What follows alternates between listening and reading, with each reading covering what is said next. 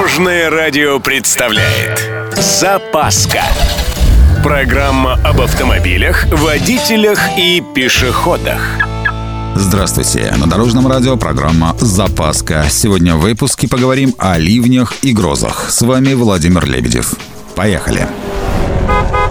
Есть такая замечательная штука. Называется «весенняя гроза».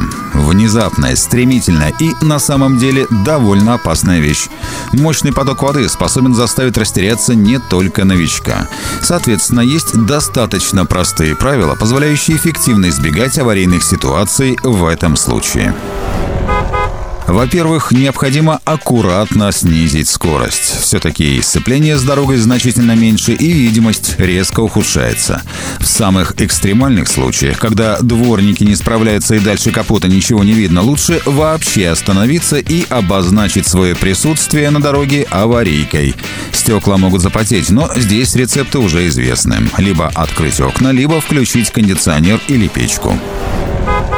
Идем дальше. Поаккуратней с лужами. На полном ходу машина попросту плывет над дорогой. Это значит никаких резких движений, поворотов, перегазовок и так далее. Самое опасное здесь влететь в лужу колесами только с одной стороны. Эффект заноса неизбежен. И еще, не обольщайтесь легким дождичком, он не менее опасен.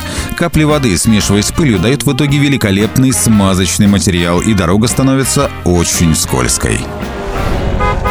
На этом у меня все. С вами был Владимир Лебедев и программа «Запаска» на Дорожном радио. Любой из выпусков вы можете послушать на нашем сайте или подписавшись на официальный подкаст. Дорожное радио. Вместе в пути.